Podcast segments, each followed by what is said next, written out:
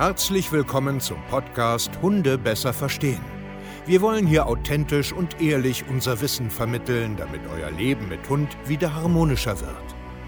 Heutzutage gibt es mehr Informationen über Hunde als je zuvor. Das Internet gleicht einem Dschungel an Meinungen und Philosophien und dadurch gibt es sehr viele verunsicherte Menschen. Damit ihr wieder Licht am Ende des Tunnels seht, nehmen wir euch an die Hand und begleiten euch durch diesen Dschungel. Wir räumen auf. Wir geben euch Wissen, Mindset, Strategien. Dem Hund zuliebe.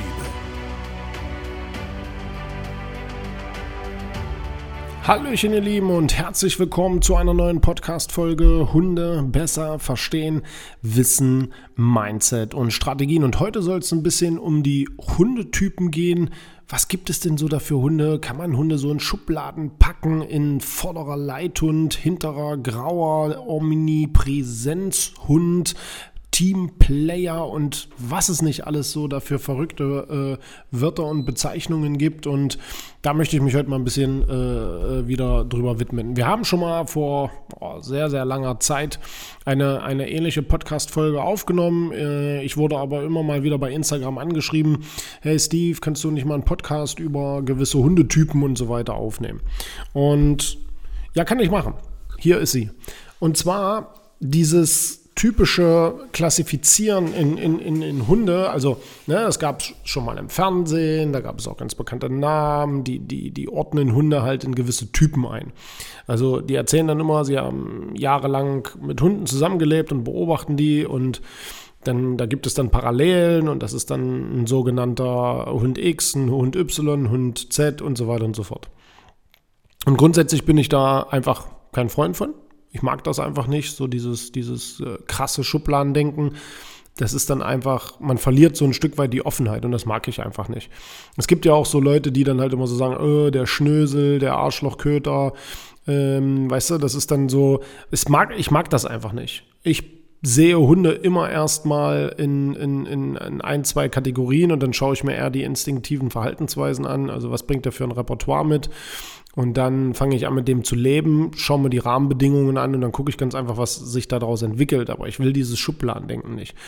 Mir ist völlig klar, dass Menschen das brauchen. Sehr, sehr viele Menschen brauchen einen, einen Leitfaden, brauchen irgendwie äh, Leitplanken, brauchen gewisse Schubladen, um sich ein bisschen sicherer zu fühlen. Aber, aber, also das ist grundsätzlich nicht falsch. Ähm, aber ich finde, das, das schränkt oft die Offenheit Hunden gegenüber ein und die will ich mir nicht nehmen lassen durch solche Kategorien. Ich möchte offen bleiben für Hunde. Ich möchte einfach mit ihnen zusammenleben und äh, eine Chance haben, die Facettenreichheit kennenzulernen. Und ich halte einfach nichts davon, Hunde jetzt an einem Wochenendseminar einzuschätzen und ihnen dann irgendeinen Titel zu geben, wo die Leute damit nach Hause fahren und den Hund dann in diese Schublade packen und nicht mehr offen für Entwicklung bleiben. Und das ist schade. Und da solltest du da draußen äh, definitiv aufpassen. Weil wenn du mit einem Hund lebst und irgendwer erzählt dir, du hast einen vorderen Leithund oder was weiß ich, was es da für komische Bezeichnungen gibt, das macht was mit dir. Und oft ist es komisch. Es ist einfach komisch. Ja. Wie beurteilen wir Hunde? Auch wir haben natürlich Leitplanken und Schubladen, um unseren Kunden grob etwas mitzugeben. Und ich orientiere mich eigentlich an so ganz grobe Kategorien A und B. Also diese sogenannten Typ A und Typ B Hunde. Oder anders gesprochen, äh, introvertiert, extrovertiert. Also das bedeutet, es gibt die Hunde, die einfach ein bisschen mehr nachdenken, nicht gleich drauf losrennen, sondern erstmal gucken, ein bisschen mehr Skepsis haben, einfach ein bisschen besser abschätzen.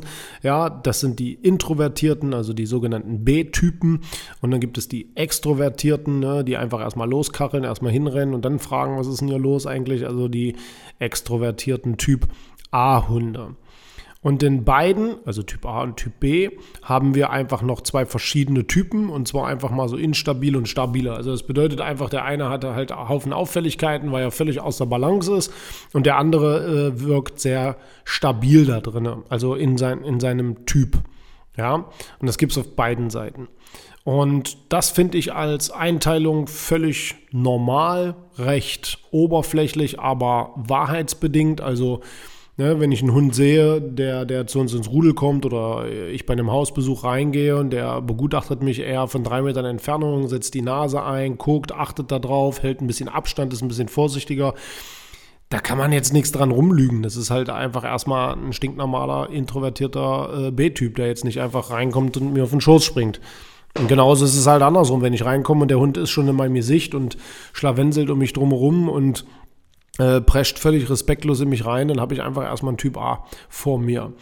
Jetzt kommt aber das große Moment mal. Man muss immer mal gucken, ähm, was gibt es für Umweltreize und Bedingungen, schlechte Erziehung, äh, falsche Erwartungen und so weiter, dass das zum Beispiel das Bild auch ein bisschen verfälscht. Deswegen muss man hier einfach auch so, ein, so, so ein bisschen äh, Langzeit beobachten. Und da kommt der erste Kritikpunkt, den ich immer habe. Man darf nicht zu schnell einfach sagen, ah ja, das ist es. Weil viele Menschen glauben, weil ihr Hund an alleine zieht oder bei Artgenossen pöbelt, dass sie jetzt so einen typischen A-Hund haben.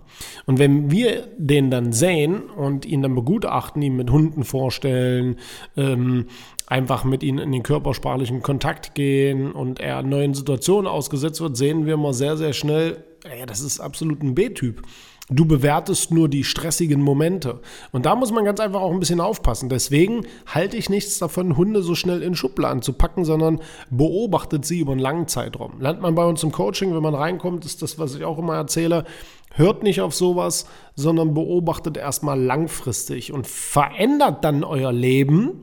Also, wenn man im Training ist, fängt man ja Veränderungen an und dann schauen wir mal, wo die Reise sich hinbewegt, weil Hunde sind nämlich auch flexibel und ändern sich auch mal ganz schnell. Und da kommen wir zum nächsten Kritikpunkt. Die Schubladen die können sich auch wieder schließen und sich neu öffnen, weil Hunde entwickeln sich ja auch. Die sind ja nicht in Stein gemeißelt. Das typische A und B, wenn sie wirklich Typ A und B sind, das bleiben sie. Also du wirst aus einem typischen introvertierten Hund jetzt keine äh, Partybombe machen, aber du kannst ihn aus, ein, aus einem instabilen Modus in einen stabilen Modus reinholen. Und dann haben wir noch, und da achte ich eigentlich sehr, sehr stark drauf, äh, unsere sogenannten instinktiven Verhaltensweisen, die ich mal ganz gerne äh, für mich als Messlatte auch nehme. Das ist einmal, ähm, haben wir hier jagdliche Motivation, wir haben sexual motivierte äh, Motivation, dann haben wir auch die soziale Motivation und das territoriale. Also das heißt, wie stark ist denn der Hund jagdlich ambitioniert mit Bewegungsreizen etc. pp. Wie ist denn der Hund äh, territorial bestückt? So, also was, wie, wie verteidigt denn er so alles? Wie ist er denn sozial? Also das heißt, verteidigt er Mensch, verteidigt er seinen Hund und so weiter und so fort. Und wie ist er ähm, jetzt muss ich mich selber erstmal sammeln. Ach ja, sexual hatten wir noch nicht. Ähm, wie ist er sexual motiviert drauf? Also das bedeutet, wie stark ist der Rüde zum Beispiel jetzt gerade in seiner pubertären Phase und ist am Markieren und am Rumprotzen und Imponieren und so weiter. Und das ist oft diese vier instinktiven Verhaltensweisen, die wir immer so als Messlatte sehen, beobachten wir natürlich über einen ganz, ganz langen Zeitraum im Kontext, um zu gucken, ob wir ein großes Mischverhältnis haben. Weil du kannst einen stark territorialen Hund haben, der trotzdem anderthalb Jahre alt alt ist, dicke Eier hat und gerade sexual motiviert noch zusätzlich unterwegs ist und dann ein höheres Aggressionspotenzial hat. Das ist jetzt aber kein Arschlochhund, ja, sondern der ist einfach rein genetisch und rein biologisch, also gerade in der Entwicklungsstufe. Es ist klar, dass der gerade gereizter ist und aggressiver ist, deswegen ist er aber kein Arschloch, sondern es ist äh, normal, dass das gerade so ist. Und deswegen ist das unsere Messlatte, wo wir dran Hunde jetzt bewerten und einschätzen, um dann einfach zu wissen, wo hat man jetzt vielleicht so ein bisschen den Fokus auf dem Training, was sollte man vielleicht jetzt einfach lassen, was ist albern, wo sollte man äh, ein bisschen äh, dran schleifen, wo sollte man sich vielleicht ein bisschen öffnen oder ein bisschen mehr Druck erhöhen. Und das sind so die Sachen, wo wir halt drauf achten, so typisch Typ A und Typ B, instabil, stabil, das wird einfach äh, langzeittechnisch beobachtet, ne, bei uns mit Videoanalysen und so weiter. Und dann halt die vier instinktiven Verhaltensweisen, wie kommen die, ne? Hast du wirklich einen jagdlichen Hund oder jagt er einfach nur aus Langeweile?